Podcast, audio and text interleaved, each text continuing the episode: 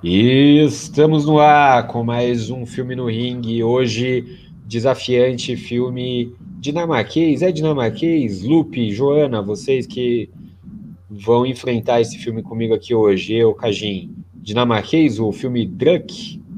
É com o único ator que tem na Dinamarca, que é o. Como é o nome dele? Você que é bom de nomes? Mads Mikkelsen. Todas as coisas dinamarquesas têm esse cara. Todas as últimas séries dinamarquesas que eu assisti tinha esse cara. Ele é, ele é o Ricardo Darim da Dinamarca. Ricardo Darim da Dinamarca. É o Ricardo Darim da Dinamarca. Então, o filme Drunk, que ganhou o Oscar de melhor filme internacional, melhor filme estrangeiro, né? É, agora no último Oscar. É um filme que eu demorei para assistir, tive medo de assistir esse filme, mas assisti, assisti, prometi para vocês essa semana aqui assistir para a gente fazer esse um filme no ringue. Então, Lupe, começando por você. Palmas para ele, se comprometeu aqui e cumpriu a promessa. Parabéns, parabéns.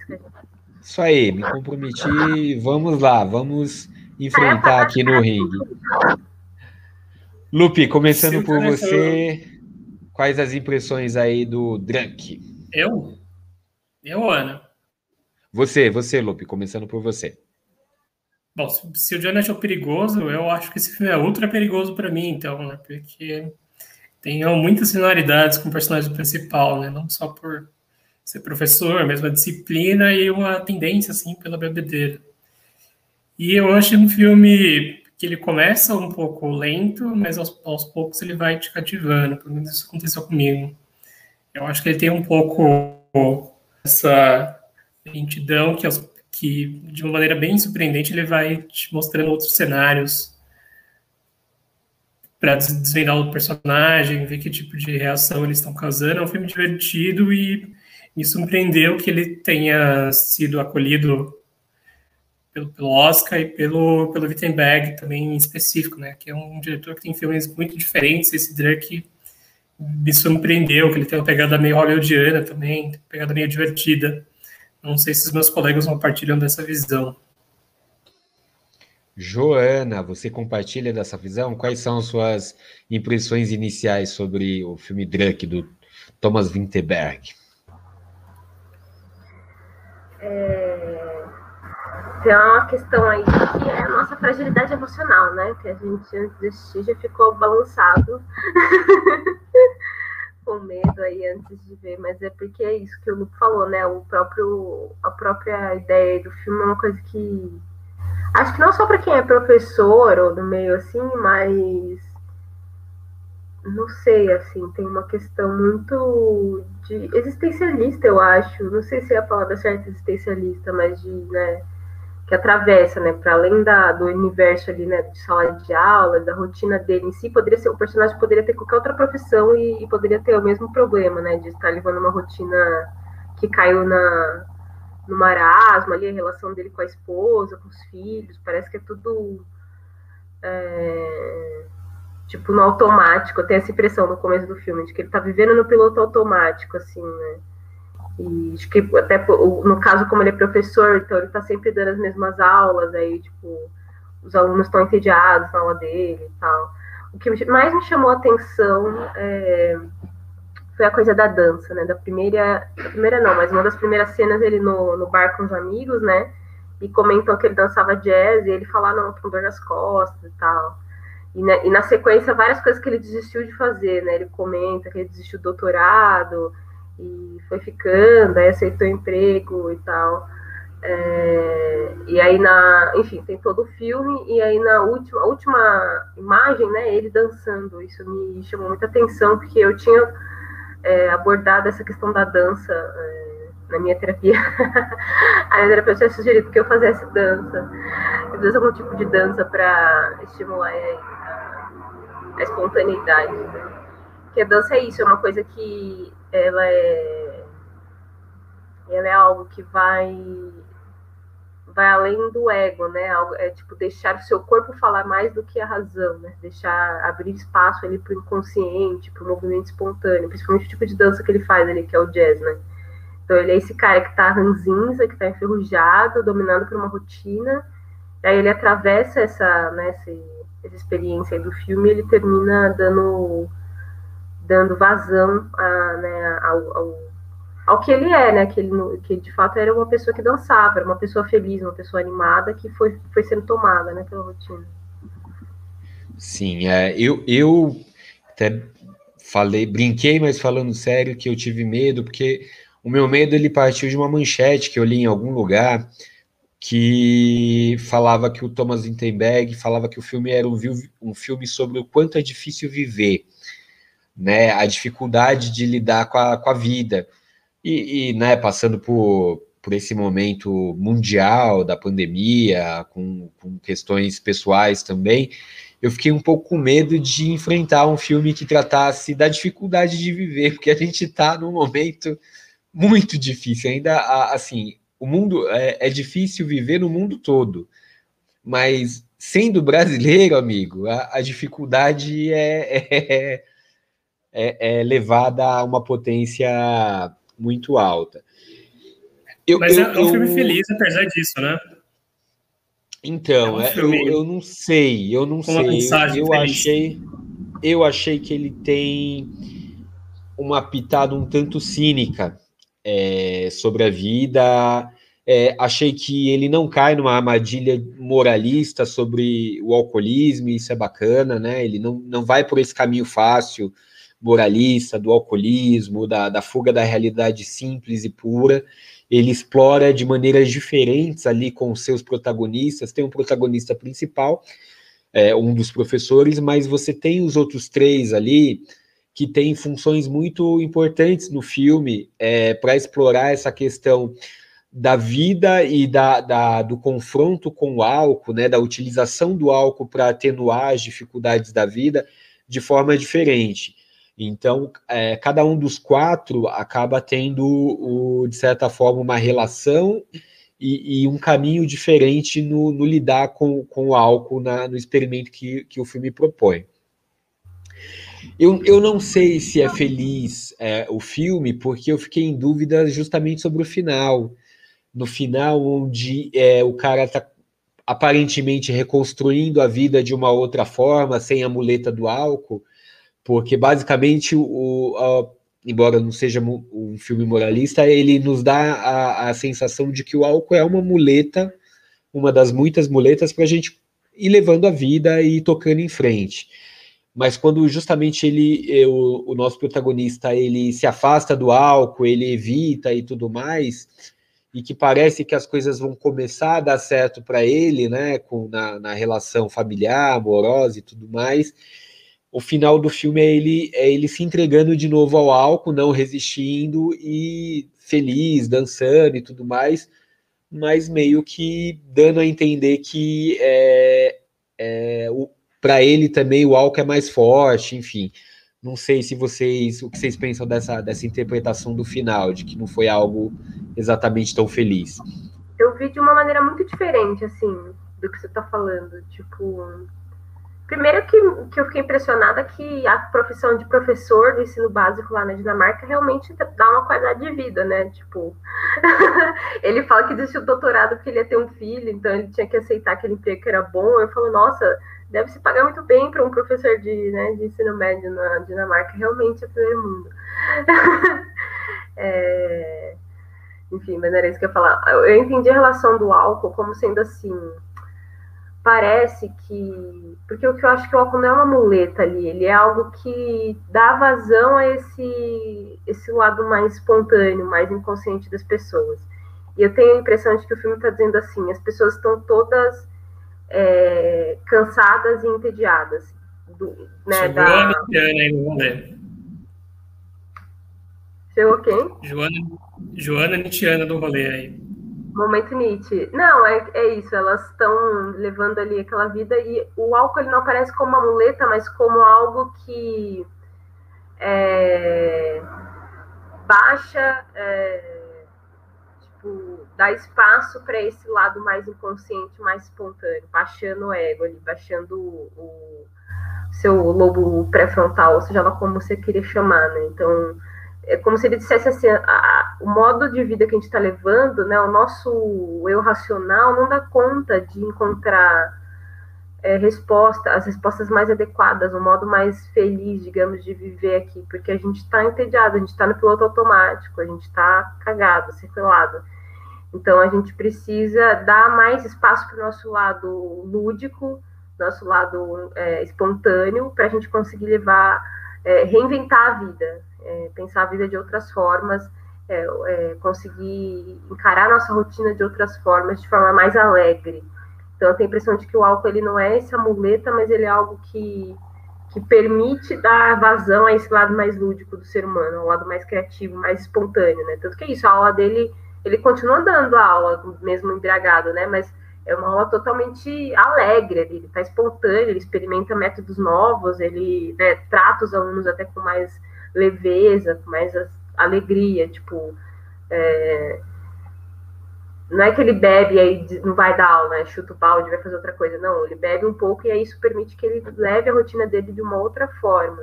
Então eu fiquei com essa sensação de que isso poderia ser álcool, poderia ser algum, algum tipo de droga, eles poderiam estar fumando maconha, poderiam estar, sei lá, podia, poderia ser outra substância ali que tivesse o mesmo efeito, entendeu? Que esse efeito de liberar o lado mais lúdico e mais espontâneo do ser humano para lidar com a rotina de outra forma.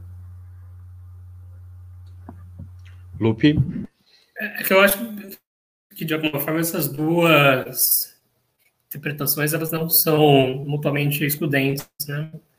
Que eu acho que, de alguma forma, tem uma questão ali de, de ultrapassar os limites conforme a, interpretação do Johnny, porque eu lembro, né, que certo momento do filme eles ultrapassam justamente a dose que eles tinham planejado. Mas ao mesmo tempo eu acho que eu concordo com essa ideia da Ana, até pela questão da dança no filme, essa espécie de liberação da vida corrente que eles, que eles têm, o quarteto de protagonistas, e que ao mesmo tempo funciona como não só um escape, mas como uma, uma força para eles desbloquearem né, aquilo que estava neles, né? Eles estavam tentando recuperar aos poucos, que estavam neles mesmos, né? Estavam, tinha sido soterrado pela família, tinha sido soterrado pelo, pelo emprego, e acho que de alguma forma os quatro protagonistas eles se equilibram nisso, né? De ultrapassar os limites, que eu imagino que na dinâmica ser bem imposto, até do ponto de vista do trabalho né, na escola, e ao mesmo tempo deles se encontrarem nesse processo, porque eu acho que o que também faz eles perderem de vista do que são ali não é só o álcool, né? É também o trabalho, a família, quem eles queriam ser desde o começo. Acho que esse é um pouco a competição que o filme tenta explorar, né? Quem está escondendo quem, quem está tentando mostrar o quê, quem está tentando recuperar o quê. Foi um dos pontos que eu me interessei é, nesse filme e eu acho que ele tem uma mensagem otimista porque no fundo é uma mensagem para exaltar a vida, né? Não sei se, se vocês concordam, mas esse processo de descoberta do filme através do álcool é interessante por causa disso, né? E aí eu lembrei de Nietzsche na hora, né? que é justamente o filósofo da embriaguez que tenta recobrar a vida por meio dos impulsos negados. E, não acredita em Deus que não dança. Exato. Isso aqui é uma citação para vocês. tá aí a nossa literária de plantão, Joana. Mas acho que essa mensagem é que ficou mais forte para mim, né? É por isso que eu enfatizo que é um filme sobre a vida, no final das contas, né? Um filme sobre o sentido da vida. A gente tem, tem tido muito desses filmes ultimamente, né? Eu te reassisti o Soul recentemente e, e, vejo como que essas duas, esses dois filmes caminharam aí junto, aí, pelo menos nesse período de pandemia. Não, concordo. É um filme sobre o sentido da vida ou, ou, como dar sentido à vida, né? Quais são os caminhos para dar sentido à vida que, que, que podem ser desde é, conseguir efetivamente ajudar um aluno no caso de um do, do, dos amigos, né, que acaba indicando o caminho do álcool para o menino é, se sentir mais relaxado no momento de um teste importante, ou o caminho de, de conseguir enxergar sua família de uma maneira diferente, suas relações, mas eu ainda fiquei com a impressão do, do da armadilha da vida, do cinismo em relação a isso, porque para mim tem dois momentos chave que me levam a essa interpretação. O primeiro momento é o momento onde os amigos se reúnem e decidem deliberadamente fazer o último experimento, que é ir até onde é, aguentarem, digamos assim. Onde a princípio o nosso protagonista ele não quer participar daquilo, ele acha aquilo não, parei, vou voltar para minha família, eu estou começando a arrumar as coisas tal.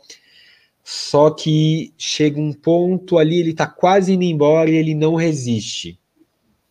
E bebe e entra naquela bebedeira que tem consequências lá muito muito graves para todos eles.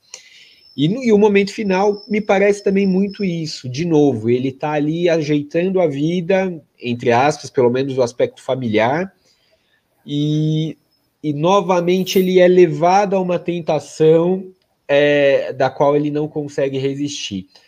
Então, o que me parece, o que, que eu li como mensagem ali? A gente está realmente buscando um sentido para a vida, está buscando coisas que nos façam suportar a, o tédio, a, as nossas rotinas duras no, nos nossos trabalhos, como a Joana disse no início, ele poderia ser um professor, poderia ser um burocrata, poderia ter milhares de profissões que é, eu acredito que aquilo ia se repetir.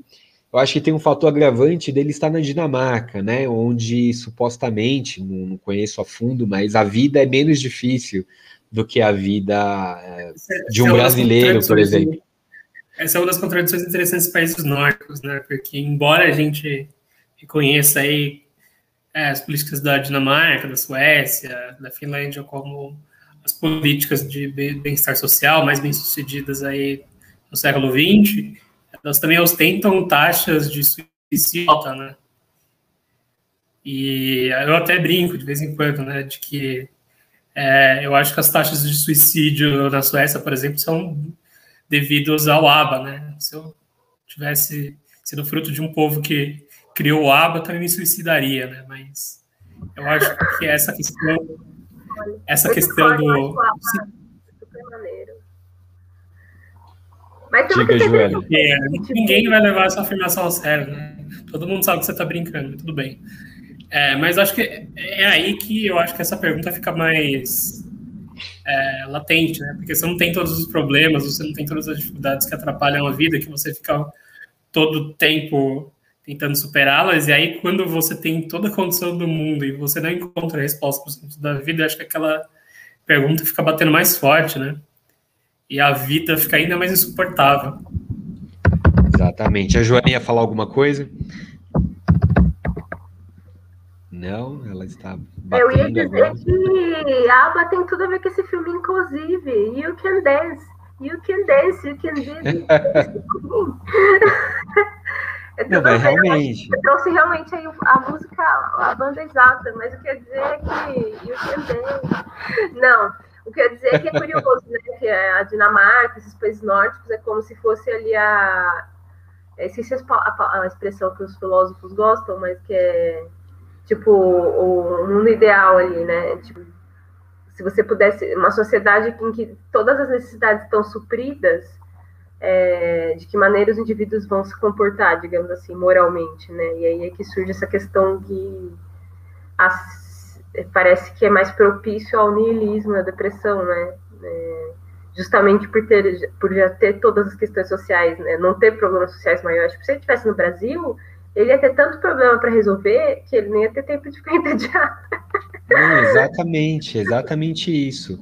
Eu, o, o, a questão da, da facilidade, entre aspas, né, da vida do, do, dos países nórdicos, da Dinamarca, onde você tem menos questões de sobrevivência a resolver, ou seja, você tem todo um aparato social que te garante um emprego, te garante uma estrutura de proteção social que é, assim, você vai, vai passar a lidar com outras questões da vida. E por isso que eu, que eu considero que é, o álcool é sim uma muleta da maneira que é apresentado, e, e é algo que ajuda eles a, a, a, liberar algo de si que estava oprimido, ou que estava escondido, ou que eles não conheciam.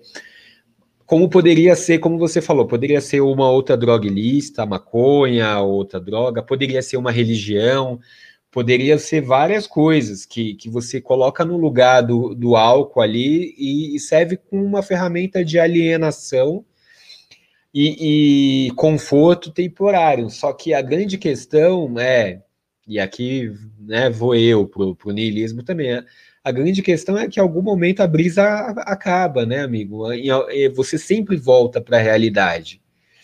Então, é uma escolha muito difícil, né? É, entre encarar a, a realidade sóbrio, sem nenhuma sem nenhuma muleta, sem a religião, sem sei lá o que. Às vezes a muleta são as dificuldades sociais que você passa na vida. Mas, a é, muleta é, é, é, justamente ter que, que garantir o jantar e o almoço, isso dá sentido eu à vida. Quando... É um pouco isso que a gente discorda, Johnny. É o fato de que você está encarando como de que ele serve para acabar com os desconfortos da realidade. Enquanto que talvez a interpretação, talvez alternativa seja que a, a, a realidade está sufocando eles ao ponto deles se perderem e esquecerem quem são. Entendeu? Então tem, tem, digamos assim, os dois lados da moeda na mesma, no mesmo personagem. Por isso que eu acho que essa contradição não é, não é resolvida no filme. E é interessante que o diretor deixa para a gente escolher isso, né? Porque se a gente deixa que o personagem é, veja a vida só pelos olhos entediantes do trabalho, da família, ele esquece todos os sonhos que ele teve. E ao mesmo tempo, se ele recorre ao álcool, ele também perde é, um pouco de, de, de, interessante que existe na realidade dele. Então, eu acho que as duas formas de ver, de alguma forma, os desafios do filme, do filme coloca que a contradição não, não vai ser tão facilmente resolvida, né?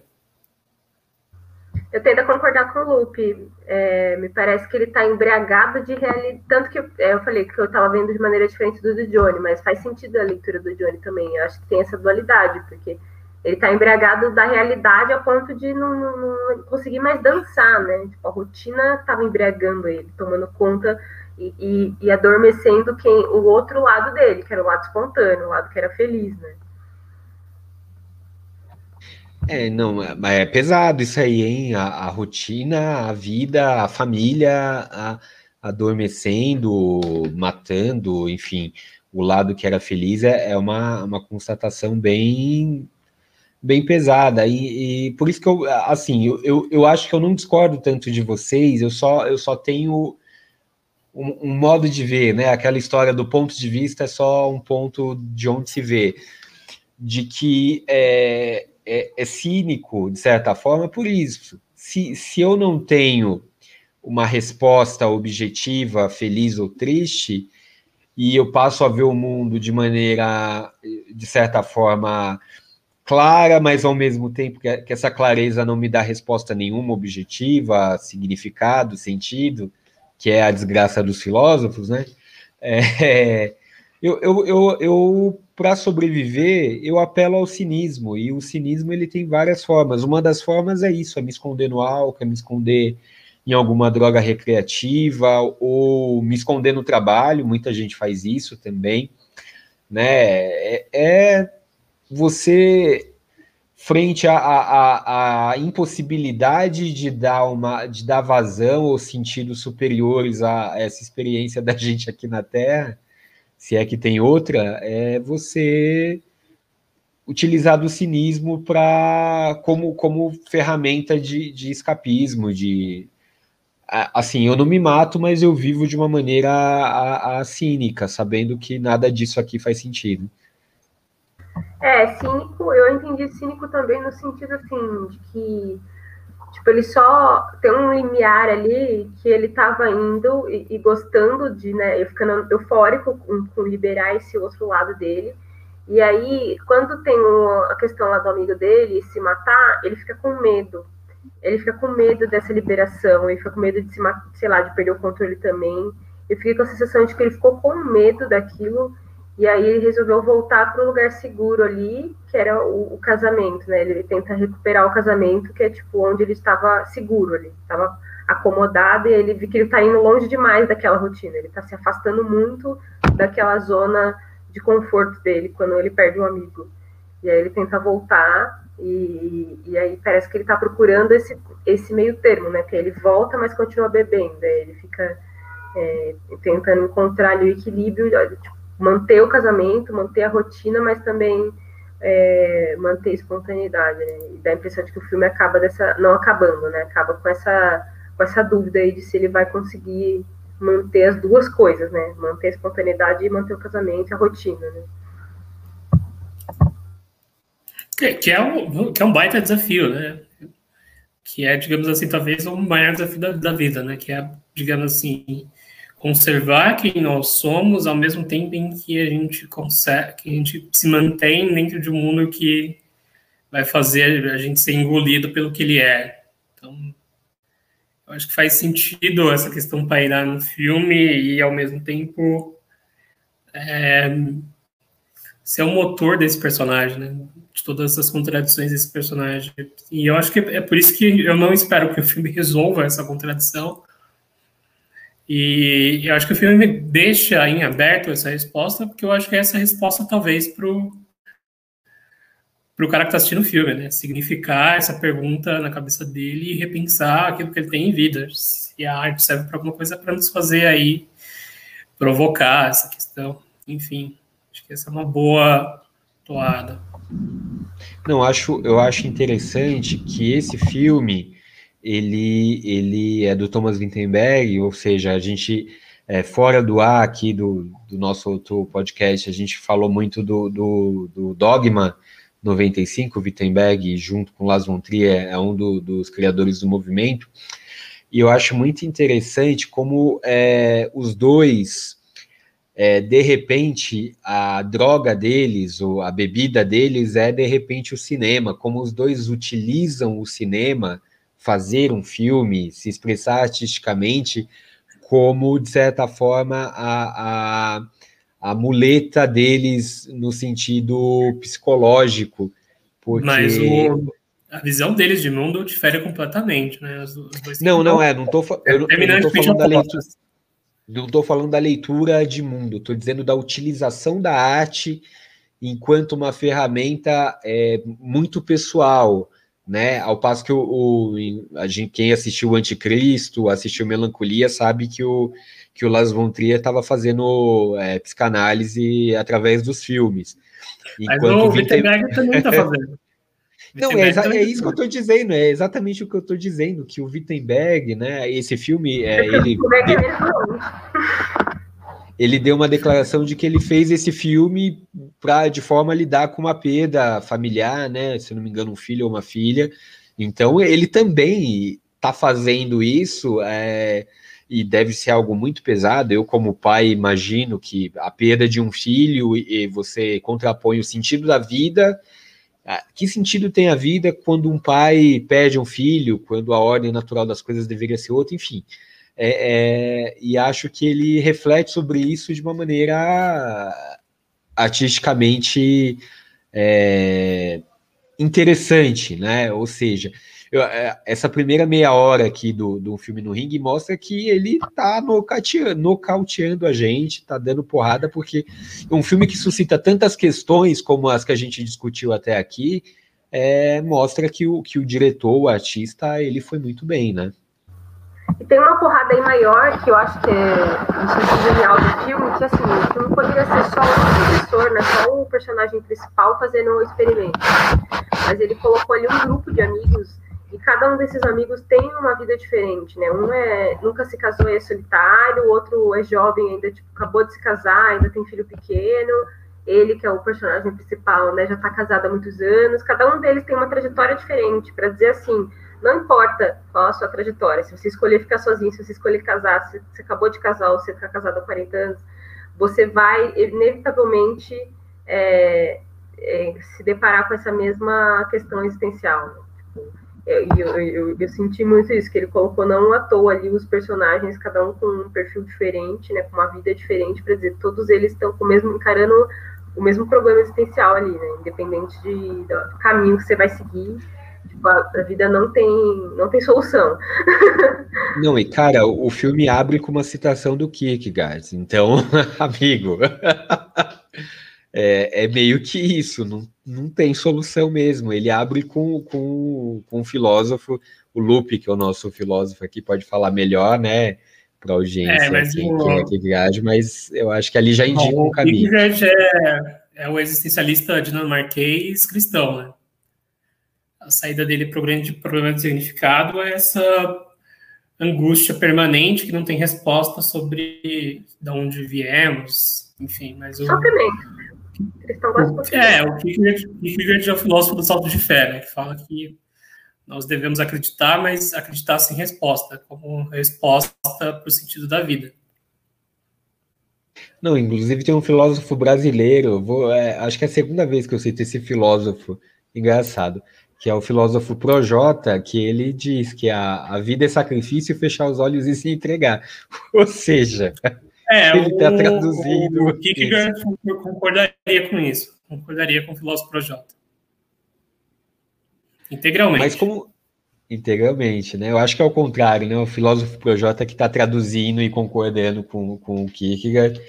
É, mas como vocês veem essa questão da repressão social, que eu acho que a, a, aos escapes, a, porque, na verdade, a, decisão, de repente, do, do nosso protagonista principal, é, ela se dá, é, Ana, Joana, nem tanto pela, pela, pela situação do amigo, mas eu acho muito pela repressão social que tem ali no contexto escolar e familiar, depois do, do experimento é, de passar de todos os níveis.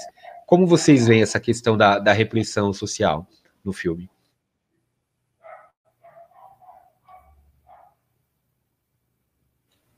Lupe? Bom, eu acho que, que é um pouco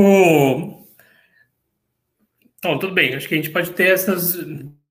reiterar essas duas interpretações, né? Que é um pouco o ponto deles terem ultrapassado um pouco dos limites, mas ao mesmo tempo esse também um dos. É, da, da, reprodução do desconforto que eles, que eles sentiram e que começa o filme, né? Que, de alguma forma, a repressão social é o ponto de partida deles de constatação do marasmo, de que eles não conseguem fazer muito com a própria vida, de que eles estão repetindo, de que eles de alguma forma estão reproduzindo aquele cenário do principalmente o protagonista principal, né, de, de ter uma vida repetitiva, de ser, digamos, aquele mito de Sísifo, de você estar tá fazendo diversas vezes a mesma atividade e nunca mudar, enfim, de, de ficar ao mesmo tempo esperando que alguma coisa aconteça. E aí, ao mesmo tempo, quando acontece, acontece nesse ponto de vista de que eles, de alguma forma, vão ser quase penalizados ali. Eu fiquei com essa impressão. Não sei se a Ana teve uma impressão diferente. Eu não senti muito no filme a coisa da pressão social, assim, moral. Eu senti mais que era um problema. É... Vou pedir desculpa aí pelo barulho, porque tem uma linha de trem atrás do meu prédio. Eu descobri isso depois de mudar é, fica fazendo bastante barulho. Mas, enfim, é, achei que era um problema social generalizado, porque não sei se vocês lembram, uma das primeiras cenas do filme são os adolescentes embriagados. Tipo, embriagados no trem e tal, e aí a sociedade está ali, né, incomodada que eles estão muito bêbados, e aí começa a questão, né, tem uma reunião ali de, da escola para decidir o que fazer com os jovens, porque eles estão muito embriagados. E, e aí eu fiquei com essa questão, assim, de me parece Mas, que, é que os jovens já, já soubessem, entendeu, o que espera eles na vida adulta. Mas eles têm talvez um sinal de que eles estão tentando recuperar a juventude, né? Os tem isso, principais. tem sinal também, tipo, que é isso. Mas eu fiquei também com a sensação de que, assim, aqueles, é, aqueles adolescentes já sabem é, o caminho que eles vão tomar, né? Que é muito. Já é muito pre, pre, como se diz, previsível é, o que eles vão, como vai ser a vida deles a partir dali, né? A partir do momento que eles vão se formar, eles vão entrar numa faculdade ou não, e vão ter, como a gente estava falando, né, uma, uma vida garantida, né? Uma vida segura numa sociedade onde eles vivem. Então dá a impressão de que eles já sabem que a vida adulta inevitavelmente vai cair num, num marasmo, numa rotina porque também é, tem isso, né, que o álcool é um problema social nesses países e, e, e os índices de alcoolismo lá na, né, na, na, juventude, na adolescência são altos. Então, eu fico com essa impressão, assim, não, não tanto da pressão social e do moralismo, mas uma impressão maior que era um...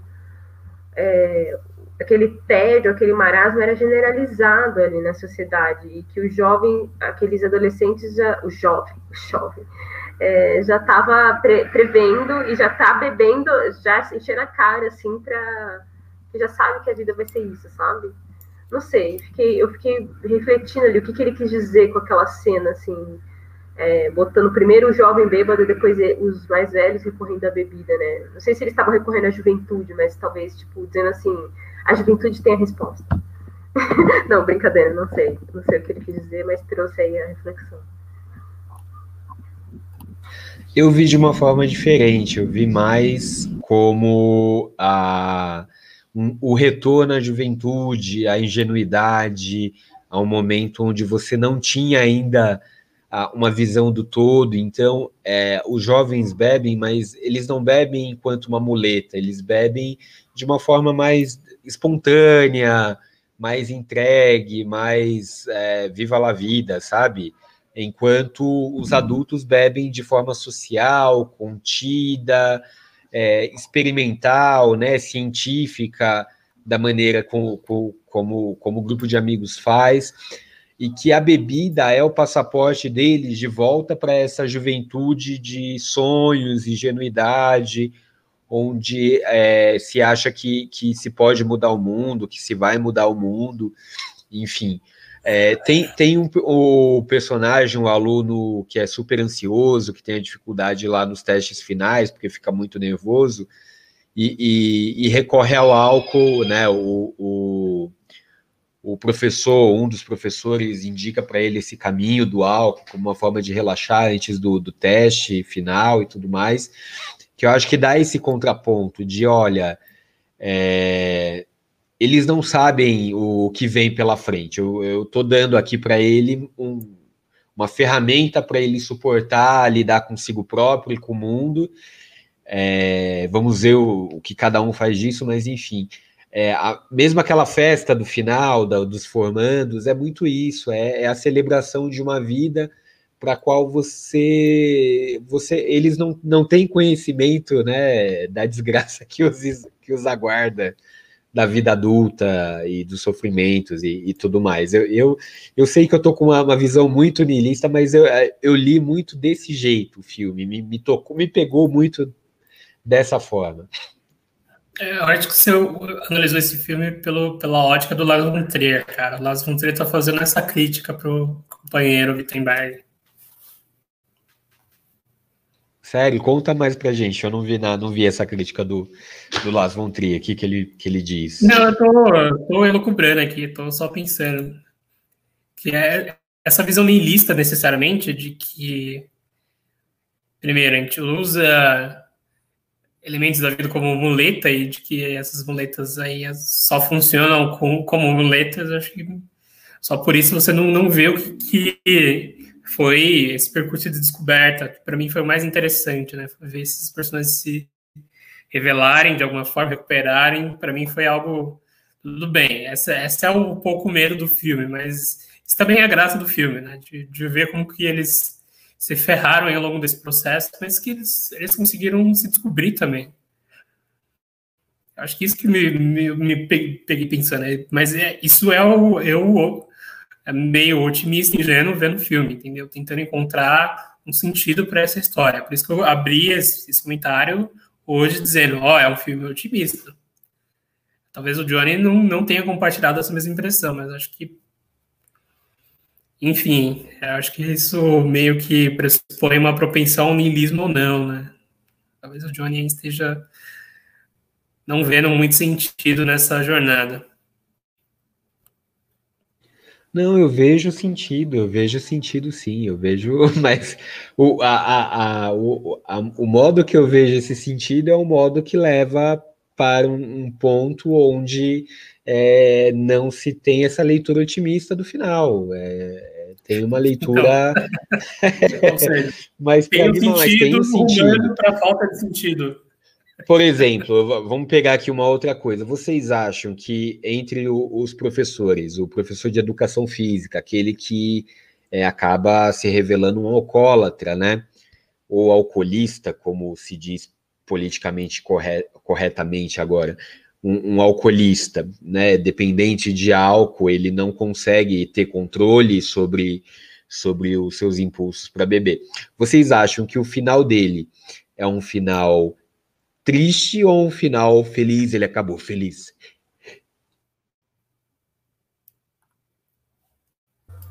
Depende de qual filósofo a gente vai trazer, porque teve a bravura de se matar. É... A filósofa Joana, qual a interpretação da filósofa Joana? Parece que talvez, te, talvez ele tenha se libertado, né? Não, não sei. Eu acho que tem vários gatilhos que pode ter ali, porque me parece que no caso dele era mais do que só um tédio, né? Talvez ele sofresse de uma depressão ali mesmo estava camuflado, e, tava... o álcool, ao, ao, ao, abusar do álcool, né, acaba se tornando um problema justamente porque estava latente ali, né? Hã? E que estava represado ali. Exatamente. Então parece que o álcool só deu, só, como se fala, catalisou um problema que já tinha, né? E o filósofo Lupe, como, como interpreta isso? Eu, eu concordo com a Ana. Eu acho que eu não vejo o álcool com esse sentido tão propenso ao niilismo, né? De que de alguma forma eles estão só usando uma muleta. Não, acho que eles estão ah, recuperando coisas no, no passado, na, na própria, no próprio presente que eles perderam. E aí acho que tem uma cena desse personagem que eu acho que ele meio que me passa a ideia de que ele estava encurralado de alguma forma pela vida dele, esse personagem específico, professor de educação física, de que ele não gostava do trabalho, enfim, me deu essa impressão. Acho que essa constatação é que causou esse, espanto, mas ele, ele iria passar a vida dele inteiro sem essa constatação. Esse é, o, esse é o ponto, entendeu? Por mais que o destino tenha sido trágico. É, então, não sei se foi trágico, né? É, eu, eu, até perguntei para vocês, porque eu tive uma, uma leitura de que o cara, de repente, se descobriu e morreu feliz. A morte não necessariamente é um fim ruim, dependendo da, da vida que se tem. Então, é, é, ele era um cara solitário, é, cuja única companhia que, que tinha é, em muitos momentos era do seu cachorro, já também é, doente, com dificuldades, etc que tem uma depressão, que ele poderia ser solitário, mas sei lá, ele poderia sair, ele poderia namorar, ele poderia, entendeu? Por isso que eu acho que era uma questão anterior ali, uma depressão latente que acabou levando ele com, com o álcool, acabou ele levando ele a suicídio. É, Porque senão ele poderia ser solitário, que tal, e aí ele poderia, sei lá, poderia ter saído e arrumado um namorado, uma namorada, ele poderia ter resolvido viajar, poderia ter resolvido pedir as contas do emprego e fazer outra coisa, entendeu? Mas ele decidiu a morte, isso que é, que é, curioso ali, entendeu? Como se ele pensasse assim, não existe nenhuma outra possibilidade, né? nenhuma outra opção me faria feliz, sei lá. Mas acho que um pouco isso da vida, desse seu análise da vida dele já meio que já meio que mostra né, que a vida dele foi algo que ele construiu e de que ele não via muito muito para onde fugir, né? Fiquei com essa impressão de que ele estava se sentindo meio encurralado pela, pela própria construção da vida dele. E aí eu, eu, eu acho... concordo. É que Pode tem um ponto já. que eu acho que eu, um ponto que eu acho interessante, é, especificamente nesse, nesse personagem, é que o fato dele recorrer à bebida talvez não tenha dado um significado para a vida dele, né? Mas ele acaba dando um, um significado, uma ajuda, enfim, para um dos seus alunos lá, o que ele chama de Oclinhos, né? Que é um menino super retraído, que é que sofre bullying do, dos outros amiguinhos, etc. E ele acaba dando uma força para aquele menino é, desabrochar, digamos assim. Então é algo que de repente ele deixou passar, né? Ele tá, tinha alguma coisa ali que ele estava fazendo e ele não viu ele não conseguiu ver que foi algo, assim, a ideia do filme é que ele teve um impacto positivo ali na comunidade, na vida de alguém. Mas ele estava obstruído, né? A própria vida dele é uma vida de gente que não conseguiu construir, talvez aquilo que ele queria. E aí o álcool meio que foi a constatação disso. Tem uma cena que ele fala, né, que os alunos mais velhos poderiam até se lembrar de seus professores, que ele fala isso para os colegas, mas as crianças nunca vão lembrar quem era o professor de educação física, né? Quer dizer, deixa bem claro que ele não vê sentido, ele não vê relevância no trabalho que ele faz. Né? Ele fala, ah, os seus alunos talvez se lembrem de vocês, mas os meus não. Daqui a alguns anos eles vão crescer, eles não vão lembrar quem eu fui na vida deles. Então deixa bem claro que ele não vê sentido nenhum, né, na vida que ele tem. Tá aí, Drunk, um filme de, de múltiplas camadas, né? Pra, antes da gente partir para as notas, fala, fala. Uma última pergunta. Queria perguntar para vocês se vocês acham que foi realmente merecido o Oscar para o Wittenberg, para esse filme. É, eu ia deixar isso para o final, para nossa nossa parte de notas, mas a gente já pode. Assim, eu não assisti muitos filmes internacionais, a gente assistiu o Tigre Branco, que, que a gente é, colocou aqui no ringue também. Assim, é, a comparação é, é, é, curta, mas até por tudo que a gente está falando aqui, pelas múltiplas camadas, pelas múltiplas interpretações que o filme é, proporciona, eu, assim, eu acho que foi merecido, mas é uma visão rasa porque eu não tenho o conhecimento do, dos demais filmes que concorreram. Mas eu acho que sim, eu, eu achei merecido. Acho que a questão é: o Oscar merece esse filme?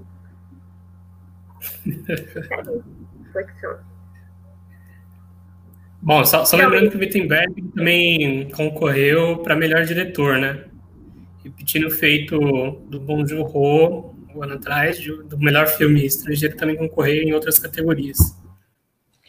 É, mas isso aí, como diria o outro, tudo é política nessa, nessa nossa existência sem sentido, né? Isso faz parte de, de um movimento político na academia do Oscar, que sobre maior representatividade, menor xenofobia, se é que a gente pode falar assim, no sentido de que eles sempre foram é, muito é, protecionistas, vou, vou, vou, usar esse termo, no sentido de que para um diretor ser indicado ele tem que dirigir um filme ali do, da indústria é, estadunidense, ali dentro dos estúdios. De, então eles de estão língua inglesa, né, de, e de língua inglesa. Então eles estão se abrindo mais a isso, mas é uma pressão do, do mundo ao Oscar e à academia. Por isso que eu acho que acaba que a gente tem agora mulheres concorrendo, é, filmes, diretores estrangeiros concorrendo, e isso é, é positivo, significa que estamos evoluindo e a pressão do mundo moderno fazendo diferença na, em algumas instituições. Né? Mas e você, o que, que, que acha sobre isso, sobre o Oscar? Eu, Joana? Você, Lupe? Eu, eu achei um, um pouco validador do, de outros trabalhos do Wittenberg, né? Porque ele já era para ter sido indicado desde de a comunidade, que é um puta filme, tem também essa pegada mais otimista. E a academia deu essa referência agora para o Wittenberg, tardia, mas acho que foi um pouco injusta, porque tinha um puta filme é, tinha um puta tema delicado, que é o Kovad Zida, eu assisti depois, né, do Wittenberg. Wittenberg, eu tinha discutido esse filme com vocês no ano passado ainda, né? Em 2020, falei, ó, oh, acabei de assistir o filme do Wittenberg, mas aí depois, na semana do Oscar, assisti Escovar Zida e foi um soco no estômago. Eu acredito que o Johnny e a Ana também vai, vai curtir demais esse filme. É um pouco filme que fala um pouco sobre. É isso? É é um pouco o filme fala um pouco as falências das nossas instituições de paz. Não, legal. É, vocês vão adorar aí. Tá aí na nossa lista. Quem sabe não vem, não vem pro ringue aqui no próximo episódio. Mas vamos lá então, para encaminhar para o final. É, o que, que vocês mais gostaram no filme e o que, que vocês menos gostaram no filme? Começando pela dona Joana.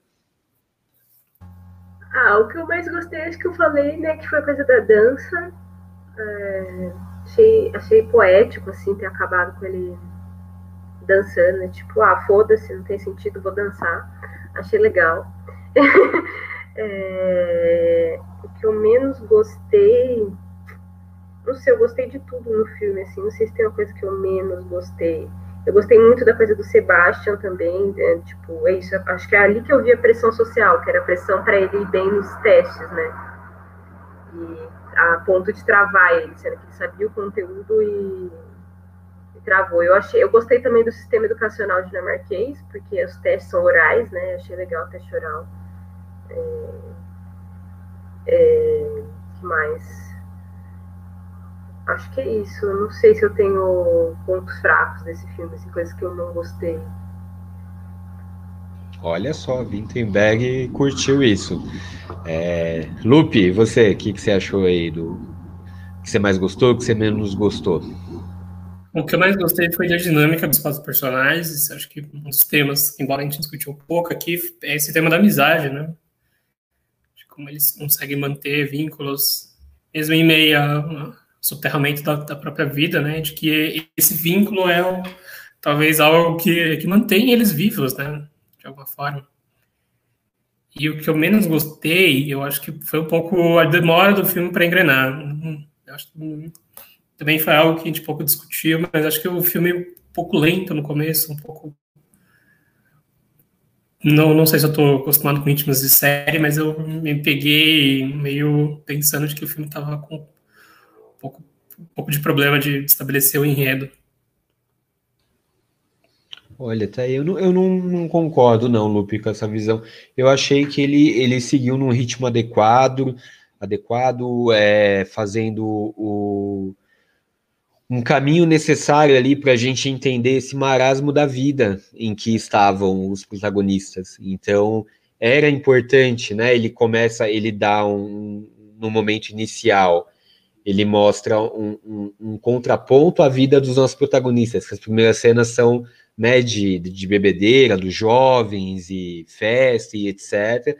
E depois é, eu acho necessário mesmo que tenha é, esse ponto um pouco mais lento, situando como estão os protagonistas naquele momento da vida até o momento em que eles vão se propor ali o ponto de virada, né, onde eles vão se propor entrar no experimento e e tudo mais.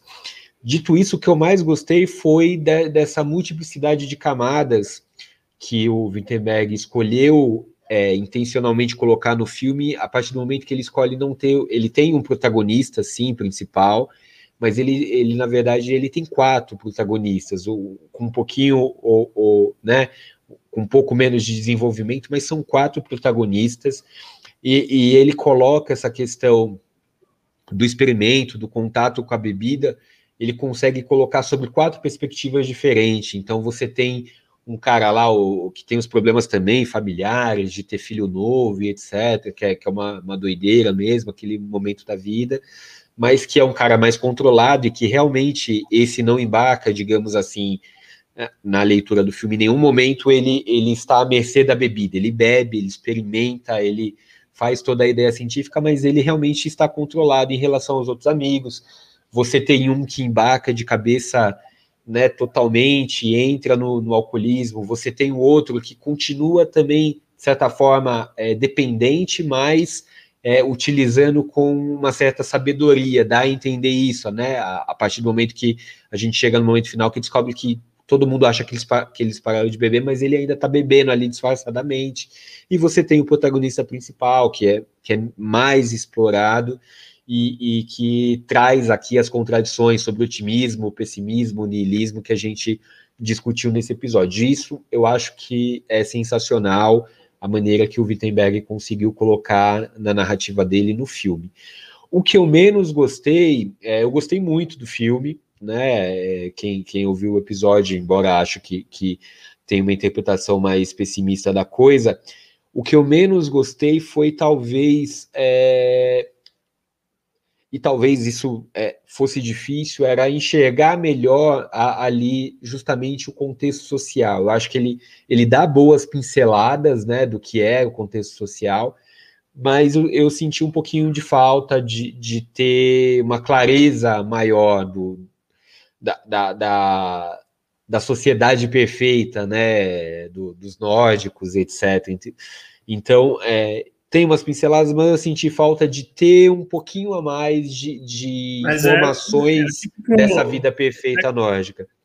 esse é o típico estrangeiro fazendo críticas, né? Porque eu imagino que o dinamarquês nunca vai fazer essa crítica para o Wittenberg. exatamente, mas eu sou o típico estrangeiro, caceta. Eu sou brasileiro, é, com muito orgulho, com muito amor, como diria a torcida.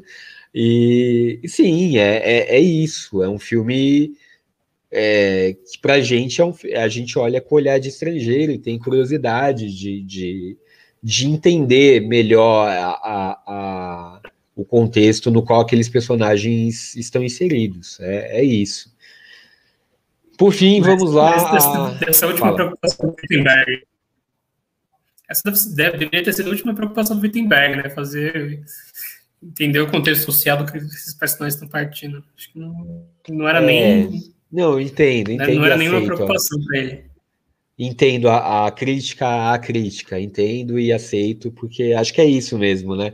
de repente, quando você faz um filme, você não sai pensando que, ah, estou aqui, sou um dinamarquês fazendo um filme na Dinamarca, com atores dinamarqueses, para o público dinamarquês.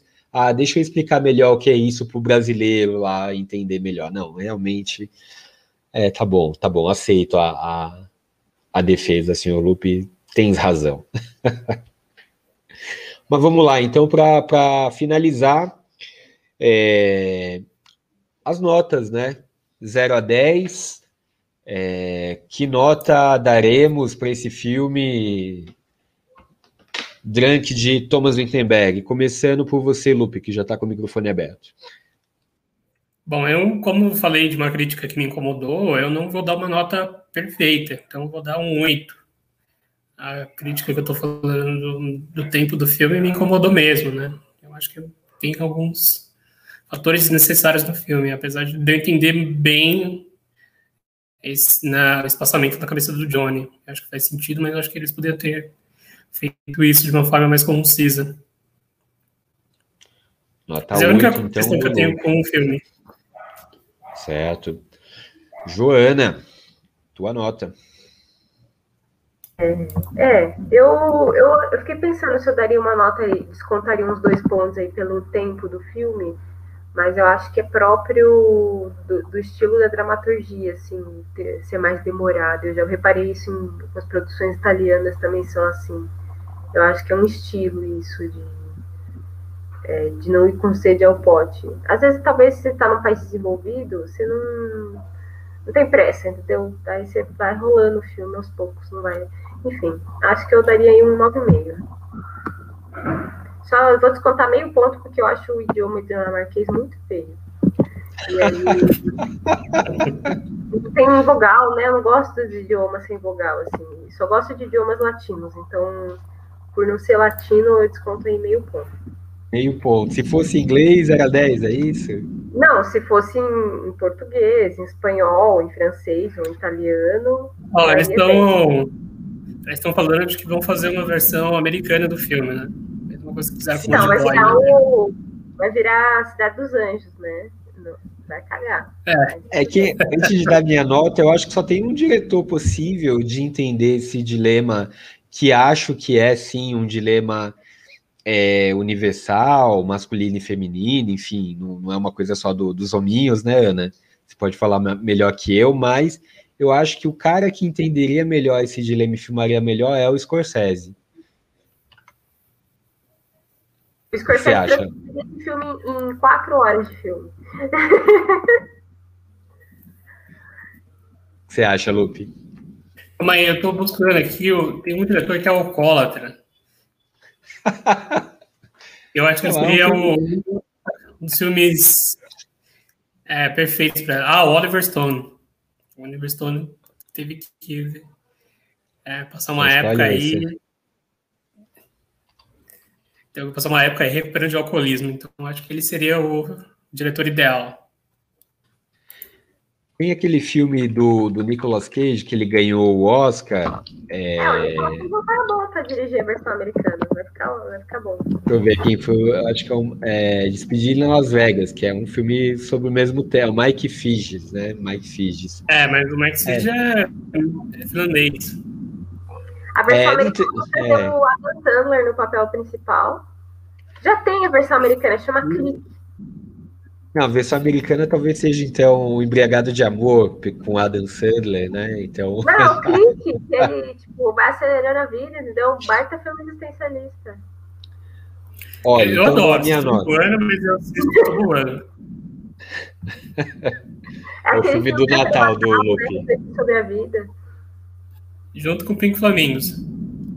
Nossa, é, e eu aqui assistindo. Como é, é outro filme do Nicolas Cage, inclusive, que é o, o Homem de Família, é isso? Que ele, que ele vai viver outra Também. vida e etc. É, Ah, excelente também. Tá vendo? Nicolas Cage tem muito filme assim pra refletir sobre a vida. Ah, eu Tá acho que o Nicolas Cage é um ator, cara. Ator. Ele fez Cara, muito terror, assisti- assim. eu assisti Motoqueiro Fantasma esses dias, eu achei uma bomba, que coisa horrível, mas enfim. Só para Pô, terminar, Fugindo então, Las Vegas, é muito bom. aquele Mas vamos terminar essa bagaça. Vamos terminar essa bagaça sobre Drunk. Minha nota é uma nota 10. Eu tinha uma crítica, o Lupe destruiu a minha crítica ao filme. É, em, em função disso, eu não tenho como, como tirar ponto. É, eu gostei demais do filme, gostei da, da, da narrativa, da maneira que conduz. Não, não compartilho da crítica do Lupe do ritmo. Concordo com a Ana, é típico é, da dramaturgia deles também, e acho que faz todo sentido no contexto do filme.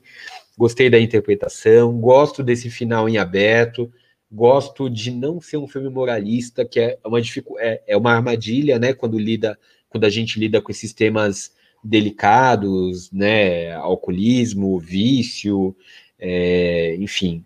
Então, para mim, é 10, eu dou 10 para Drunk. E com isso ele vai disparar aqui como filme melhor avaliado, nos nocauteou com uma média de 9,2. Acho que não vai ter filme que vai, que vai passar dessa, dessa, dessa média, hein? Vai ser difícil. Lupe, é, Desculpa, não, shows- gente vai ainda. E aí ele vai terminar com média 9,9. Pode ficar tranquilo.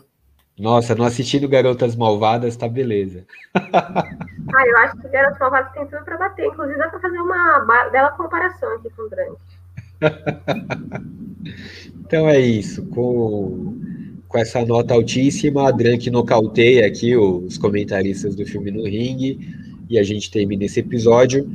É você que, que gostou, parabéns pelo seu bom gosto. Falou, tchau, aquele abraço.